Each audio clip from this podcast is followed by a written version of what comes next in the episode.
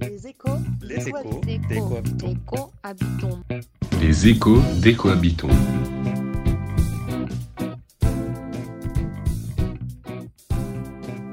L'écologie, c'est une question de relation à l'environnement. Le discours qu'on lui porte, les savoirs qu'on en a, les actions qu'on y mène, les interactions que l'on cultive. Il n'existe pas qu'une seule et unique vision d'un environnement. Il n'existe pas qu'une seule et unique vision de la nature.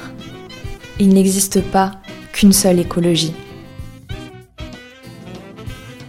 L'idée d'une nature simple et unique, constituant la toile de fond, en somme, devant laquelle se développe la vie sociale, est une notion qui est euh, périmée. Qui sont alors les acteurs qui rendent ces relations plurielles? Quelles sont leurs pratiques écologiques? Que proposent-ils de leur côté pour penser autrement l'écologie?